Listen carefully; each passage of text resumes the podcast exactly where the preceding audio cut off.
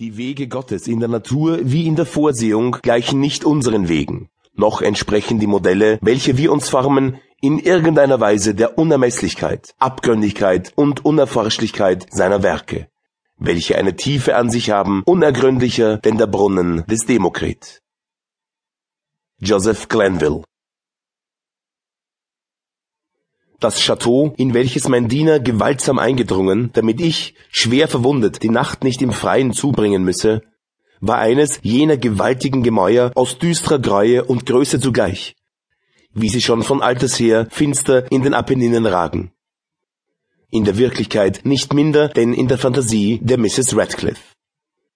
Allem Anschein nach war es erst vor kurzem und vorübergehend nur verlassen worden. Wir richteten uns in einem der kleinsten und nicht ganz so verschwenderisch ausgestatteten Gemächer ein. Es befand sich in einem entlegenen Turme des Schlosses. Die Ausschmückung war zwar prächtig, doch alt schon und verschlissen.